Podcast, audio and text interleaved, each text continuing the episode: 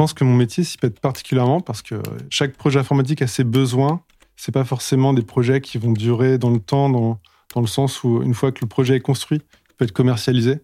L'idée, en fait, pour moi aussi, c'était de pouvoir changer régulièrement de, de projet. Je me suis rendu compte que dans le milieu de salariat, j'étais souvent sur les mêmes projets, les mêmes problématiques.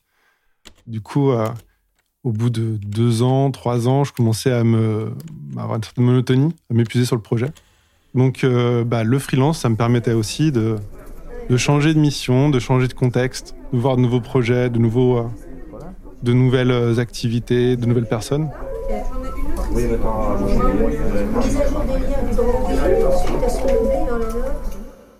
Je m'appelle Damien Rochette, j'ai 37 ans et je suis développeur web depuis une quinzaine d'années. J'ai passé le pas du freelancing il y a maintenant trois ans dans le cadre d'une rupture conventionnelle.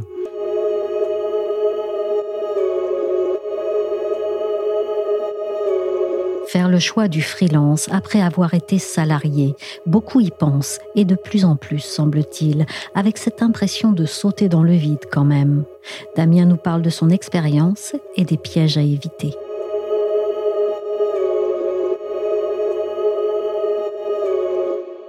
Le plus dur au début, c'est euh, de se lancer, de passer le cap, de passer de, salarié à, freelance, on va dire, c'est de sauter dans le vide, de voilà de plus avoir ce filet.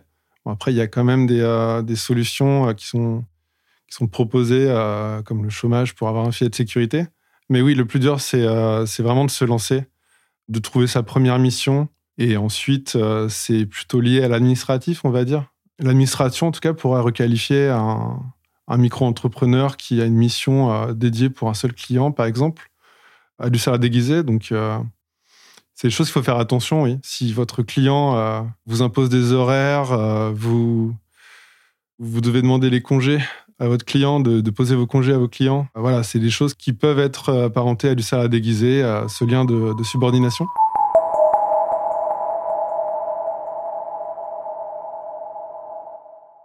Je pense que je comprends les personnes qui se plantent rapidement. Je pense que le statut freelance, il est il est à la fois simple et compliqué dans le sens où c'est assez simple de créer son entreprise, mais, euh, mais ça peut être compliqué de la, de la, maintenir en vie, dans le sens où, euh, selon euh, ses projets de vie, de son expérience aussi, il faut déjà avoir un certain bagage technique, en tout cas des de, certaines connaissances, de bien se connaître, de savoir être autonome et d'être organisé.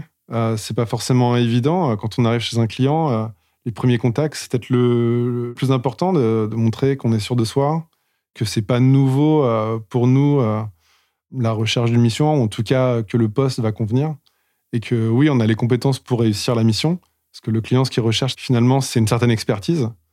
Si le choix de vie, c'est d'acheter une maison, vaut mieux d'abord acheter la maison avant de se lancer dans le, dans le freelance, il n'y a, a pas vraiment de sécurité. quoi. C'est quand même un, un, statut qui est assez précaire. Donc, euh, il faut bien réfléchir, il faut vraiment peser le pour et le contre. Euh, après, c'est quand même beaucoup de bonheur, mais euh, mais faut aussi euh, faire la balance entre ce qu'on veut côté perso, peut-être mettre en stand-by le perso pour d'abord faire avancer le côté pro, donc monter son business, et ensuite le perso reviendra. Mais mais je pense que faut faire attention à tout ça. J'ai démarré en fait sur sur une micro-entreprise. je pense un peu comme, enfin, je pense que c'est comme ça qu'il faut démarrer parce que c'est le statut le plus facile à mettre en place. Donc ce statut, plus euh, au début euh, le chômage, a permis de, construire une trésorerie. Ensuite, financièrement, je m'y retrouve dans le sens aussi où je sais négocier mes, euh, tarifs. donc maintenant, on va dire, je sais ce que je vaux sur le marché par rapport à, mes concurrents. je peux me projeter au moins jusqu'à jusqu'à mai, juin, juillet 2023. Ensuite, bah, au fil des mois, le reste de l'année va se déterminer. Et puis ensuite, j'ai aussi, euh, dans le cas où ça se passe pas bien, j'ai constitué quand même une trésorerie. Donc je pourrais toujours piocher dedans. Et, euh, dans le cas où euh, bah, j'ai pas de mission, on va dire que je pourrais aussi bah, me former. Ce sera aussi le moment pour moi, pendant que je suis en, on dit en intercontrat, en recherche de mission, de monter en compétence sur d'autres technologies, d'autres sujets, de pourquoi pas aussi passer des certifications. Je pense qu'il faut quand même être blindé intérieurement, faire du freelance dans le sens où faut être résilient, quoi. On va avoir beaucoup de, problématiques à gérer. Euh, moi, j'ai quand même passé au début euh, quelques nuits blanches euh, par rapport à, tout ce qui est administratif, hein, avec la création d'entreprise, la légalité des choses. C'est pas si évident. Et c'est vrai que mon premier contrat, quand je l'ai lu, je découvrais des mots. Hein. C'était les, contrats cadres. Il y, a tellement de mots que je n'avais pas l'habitude de voir dans un contexte de salarié. Euh, du coup, voilà, quand on lit un contrat, on peut trouver des phrases assez compliquées, assez dures, dans le sens où, ah oui, là, si je réussis pas, euh, on pourrait me redemander euh, de retravailler tout ça. Donc, il y a une charge mentale quand même à passer freelance. Et puis, oui, il n'y a pas de filet. C'est vraiment, je pense, au début, le plus dur. Après, il y aura toujours des problèmes, hein, les, les, impayés. Alors, c'est pas forcément des clients qui qui payent pas, hein, mais il faut pas. Voilà, faut... Rien que le fait de demander, de, de relancer les gens, c'est pas forcément quelque chose qu'on a envie de faire. Et euh, c'est une petite charge mentale. Il faut communiquer, il faut, faut, pas hésiter à y aller. Euh. L'isolement, c'est quelque chose qui peut emmener des, euh, des freelances, mais c'est aussi assez simple d'en sortir, hein, d'aller faire des meet-up. Il y a souvent des conventions qui sont organisées par différents partenaires, des, des éditeurs de logiciels qu'on utilise, qui organisent des, des, conventions. De par aussi les technologies qu'on utilise, il y a des communautés qui crée des événements. Donc euh, j'y assiste. Ça permet aussi de développer son réseau. Donc euh, du coup, ça fait une paire de coups. On est moins isolé et en plus, on développe un réseau. Non, non, non, je ferme pas du tout les portes au salariat. Euh, c'est juste qu'il faut que je puisse trouver mon équilibre et ça passe aussi par ne pas avoir cette monotonie des projets. Donc j'en parlais à un recruteur encore récemment. Il me disait Damien, qu'est-ce qui te ferait retourner au salariat? Je dis bah écoute, trouver une entreprise où je vais pouvoir travailler sur différents projets et qui me laisse la liberté de, de réaliser ces projets euh, un peu comme je veux, on va dire, et bah, bah pourquoi pas?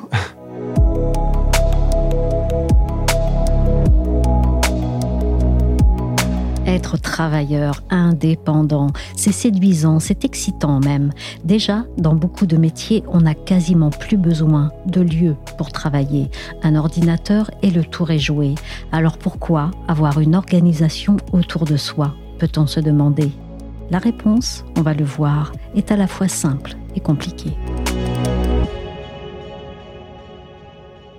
Je suis Michel Varnet, vous écoutez Et moi, un podcast des échos. Je vous donne rendez-vous chaque semaine sur votre plateforme favorite pour un nouveau sujet sur la transformation et la vie au travail. Abonnez-vous sur Deezer, Spotify ou Apple Podcast pour ne manquer aucun épisode.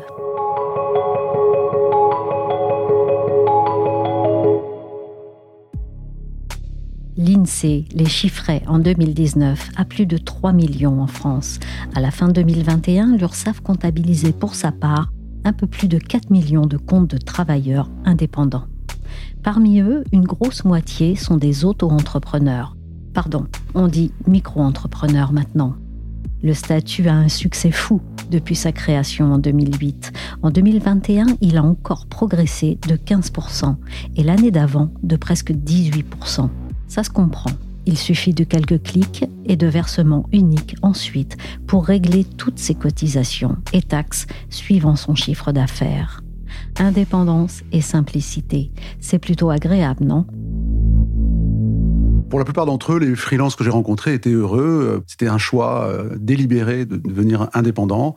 Ils avaient souvent travaillé dans des structures salariées et ils aspiraient à une plus grande autonomie. Éric Delon est journaliste. Il a fait une enquête pour les Échos Week-end titrée Freelance, une vie rêvée. En général, ils assument totalement le fait d'avoir fait ce choix qui est parfois difficile, qui est parfois risqué. Mais l'immense majorité des gens que j'ai rencontrés assument et revendiquent ce choix délibéré de devenir freelance. Que représente le travail freelance en France? Alors, officiellement, le terme ne possède pas de, définition en France. Hein. Il ne représente pas non plus un, statut juridique précis. En fait, il désigne par opposition au statut de salarié, c'est-à-dire CDD ou CDI, les personnes qui travaillent mais sans posséder de contrat classique, même si de nombreux freelances cumulent activité de travailleur indépendant et emploi salarié en CDD ou CDI. Mais en réalité, même si de nombreux métiers peuvent être concernés par le terme de freelance, celui-ci est très majoritairement utilisé pour les métiers de créatif, d'informaticien, de spécialiste marketing et commercial, de rédacteur web, d'attaché de presse ou encore de photographe ou de formateur.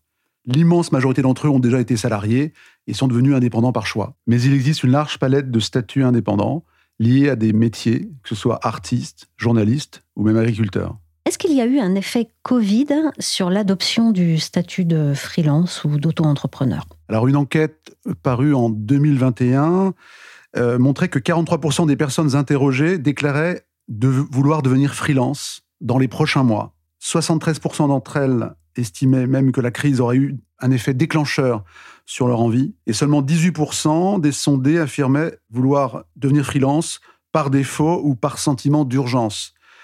Donc on peut dire véritablement que la volonté de devenir freelance est éminemment liée à la, conjoncture. Le Covid a hum, fait prendre conscience à, certaines personnes peut-être qu'ils exerçaient un métier dans une structure à laquelle ils ne croyaient plus, ils n'étaient plus motivés, et cet événement exceptionnel a déclenché chez eux des envies de, de faire d'autres choses, parfois de quitter Paris ou les grandes métropoles, mais aussi de un peu de larguer les amarres du, du salariat pour devenir freelance et quelque part se réaliser autrement.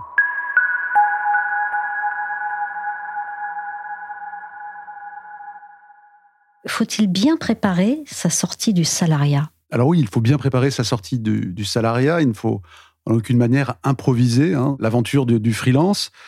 Par exemple, il faut commencer en parallèle de son activité euh, de salarié. Euh, ça permet de, limiter les risques, de tester un peu son offre et, son positionnement.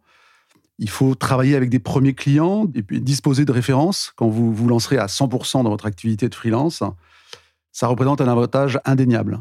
Par ailleurs, il est important de préparer un plan financier, et, au moins pour la première année, ce qui est un élément clé pour réussir, hein, disent les experts. Quel sera votre salaire net mensuel moyen attendu? Quelles vont être les dépenses pour votre activité? Est-ce que vous avez besoin de matériel? Un autre élément aussi, c'est de définir ce qu'on appelle dans le jargon un taux journalier moyen, TJM, qui correspond à votre prix de vente d'une journée de travail sur un projet. Plusieurs éléments sont à prendre en compte pour le calculer. Salaire net souhaité, nombre de jours travaillés en moyenne par mois, expérience, statut choisi, qui aura un impact sur les charges que vous aurez. Oui, alors ça n'est pas si simple. Et du coup, est-ce que ça fait émerger des structures, des collectifs pour les aider, ces futurs indépendants, à s'y retrouver? Alors oui, ces dernières années, des, collectifs ou des plateformes hein, qui regroupaient des, ou qui fédèrent des, des freelances ont émergé. Euh, l'objectif, c'est de sortir euh, de l'isolement et de se constituer en se regroupant une force de frappe pour démarcher des clients. La question clé, c'est celle des cotisations. Y a-t-il un piège au statut concernant la retraite, par exemple? Alors, le sujet est un peu complexe. En tant que freelance, vous devez, comme un salarié, valider vos trimestres pour toucher une retraite. Et ce sont ces trimestres qui financent votre protection sociale. Mais la validation des trimestres dépend de votre chiffre d'affaires, notamment pour la micro-entreprise. Par ailleurs, et ce, peu importe votre statut de freelance, vous devez obligatoirement cotiser selon deux régimes de retraite différents un régime de retraite de base et un régime de retraite complémentaire. Le régime de retraite de base dépend de votre salaire, du nombre de trimestres que vous avez validés et du taux de liquidation de la retraite, alors que le régime de retraite complémentaire fonctionne en système de points. En fonction du choix effectué par le freelance, la situation fiscale et la couverture sociale seront différentes. C'est un point sur lequel il faut être vigilant. C'est pour ça que de nombreux organismes se créent pour aider les freelances dans tous les domaines, notamment tout ce qui est protection sociale et retraite. Parce que bien souvent, c'est quelque chose qui est ignoré ou voire négligé par les freelances. Les temps changent, le travail suit le mouvement, il s'atomise et s'autonomise, notamment bien sûr dans les métiers du numérique, mais l'entreprise dans tout ça. Laurent Duclos est sociologue, il est chercheur rattaché au laboratoire des institutions et dynamiques historiques de l'économie et de la société, l'IDHES. Il est aussi chef de projet au sein de la délégation générale à l'emploi et à la formation professionnelle du ministère du Travail je lui ai demandé si l'évolution actuelle du travail en indépendant était historique et porteuse de signaux pour les organisations.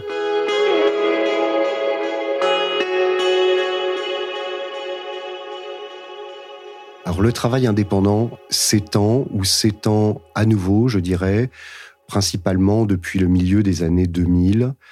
Et euh, cette extension, elle est liée en fait au développement de la micro-entreprise. En ce qui concerne l'indépendance, plutôt euh, le mouvement séculaire, ça a été une diminution très forte.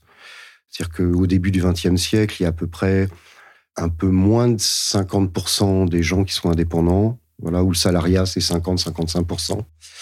Et euh, au milieu des années 2000, on est à 90% de, de, de salariat. Avec une loi de modernisation du marché du travail, c'est assez intéressant de le rappeler, qui en 2008, euh, cette loi va réaffirmer que le CDI est la forme habituelle et normale de la relation de travail. Le fait de travailler en indépendant nourrit un peu un imaginaire de liberté notamment par rapport au CDI. Mais est-il vraiment rémunérateur pour ceux qui passent le pas? La problématique la plus euh, problématique précisément ou inquiétante, ce sont les micro-entrepreneurs qui n'ont que la micro-entreprise. Donc, ils sont micro-entrepreneurs à titre euh, euh, comme activité principale. Alors, euh, voilà, là, il y a des problèmes de rémunération extrêmement importants. C'est pas simplement dû au plafond, en fait, du régime micro-social et micro-fiscal, mais simplement au fait que bah, il n'y a aucune promesse d'activité derrière le statut, quoi, et des revenus qui sont relativement faibles, en moyenne, qui, qui sont entre 400 et 500 euros par mois. Euh, alors en moyenne pour tous les micro-entrepreneurs. Donc vous voyez, ce pas des choses avec lesquelles on peut vivre euh, véritablement. Il y a ça, et puis de l'autre côté, il y a les indépendants, je dirais, classiques. Alors ça, c'est autre chose. Et ce qu'on observe, c'est qu'il y a une relation de cause à effet, en fait, entre le patrimoine de départ, puisqu'on parle des rémunérations, et le fait de se lancer dans l'indépendance. C'est-à-dire que plus les gens ont un, un, patrimoine important au départ, et plus la probabilité qu'ils choisissent une activité indépendante est assez forte. Et là, on va trouver des revenus qui sont des revenus beaucoup plus confortables. Et puis, vous évoquiez aussi un, autre point qui est intéressant, c'est la, question de l'imaginaire. C'est-à-dire qu'on voit que euh, toutes les activités indépendantes aujourd'hui sont euh, repeuplé d'un nouvel imaginaire, euh, avec des, des, des, mots qui nous viennent d'ailleurs, les slashers, euh, les freelances, euh, etc. Un imaginaire très positif, qui, sur lesquels s'appuient les individus aussi pour restituer parfois bah, des parcours d'autonomisation qui sont tout à fait intéressants. Là, on sent qu'il y a une espèce de désir aussi. Alors, on ne sait pas si c'est d'indépendance ou d'autonomie, je dirais plutôt d'autonomie que d'indépendance c'est-à-dire l'indépendance, on la trouve euh, statutairement, alors que ce qu'on recherchait plutôt, c'était l'autonomie. Ça, je crois que c'est un fait de société euh, qu'on rencontre aussi bien dans les entreprises et dans le travail sous la forme du salariat. Euh, qui interrogent beaucoup et avec lesquels euh, aujourd'hui bah, les entreprises ont, ont, fort à faire, je dirais, avec ça. Euh, le développement du télétravail, les pressions à l'intérieur de l'entreprise pour que effectivement le, l'engagement le, dans le travail soit plus autonome, que des formes de reconnaissance nouvelles se développent, etc. Là, on est, on est un, une espèce de tournant de ce point de vue. Donc la question, me semble-t-il, est moins le développement de l'indépendance stricto sensu, du côté de l'affirmation des individus qu'une une affirmation du côté de l'autonomie.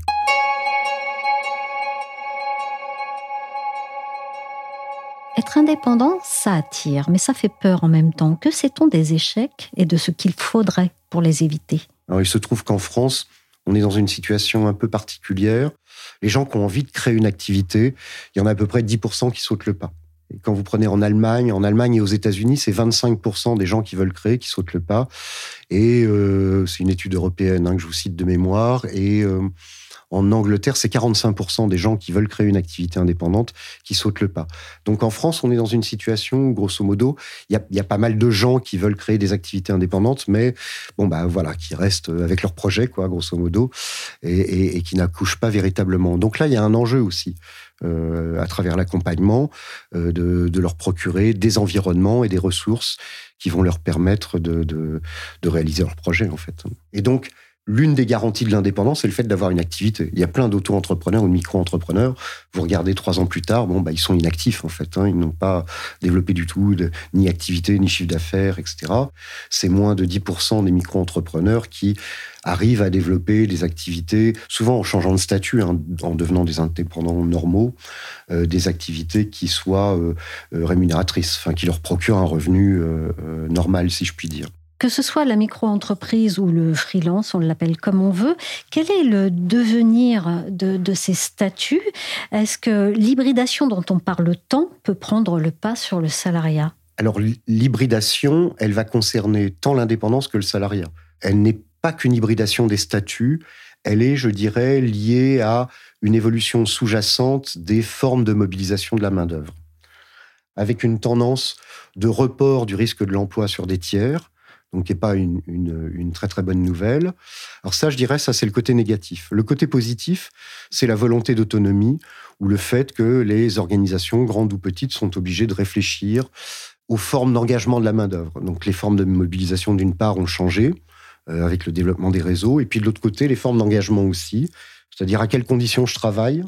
Et c'est tout ça qui va faire une espèce d'hybridation. Donc avec des salariés qui se comportent comme des indépendants, euh, ou des indépendants qui vont rechercher, à travers les sociétés de portage, par exemple, des sécurités qui sont des sécurités propres au salariat. Et donc, ce qu'on voit, c'est une prolifération des statuts hybrides, euh, du gris, etc., etc. On est dans cet entre-deux là. Il me semble que euh, aujourd'hui, on a des débats de qualité plutôt sur ces recompositions, avec plutôt des grandes questions que des réponses affirmées. Et il me semble que dire ah voilà tout ça, l'avenir, c'est le développement de l'indépendance en termes statutaires, me semble être très exagéré. Par contre, que ce puisse être demain euh, une remise à plat de nos modèles productifs, la façon dont on peut mobiliser le travail d'un côté, la façon dont on peut engager les gens, oui, très certainement, on, va euh, avoir ces, réflexions et ces débats, euh, et sans doute une, issue, une transformation progressive des rapports d'emploi dans notre société. Merci à Laurent Duclos, sociologue chercheur à l'IDHES. Merci à Éric Delon, journaliste pour les Échos Week-end. Et merci à Damien Rochette, freelance, pour avoir partagé son expérience réussie. Le podcast et moi, c'est terminé pour aujourd'hui. Il a été réalisé par Willy. Vous pouvez retrouver d'autres témoignages sur les évolutions de la vie au travail dans les épisodes précédents de Et moi. Abonnez-vous sur votre plateforme favorite pour n'en manquer aucun. Et moi est sur Apple Podcast, Podcast Addict, Castbox, Deezer, Spotify ou Amazon Music. Pour l'actualité, c'est chaque jour sur leséchos.fr ainsi que dans la story.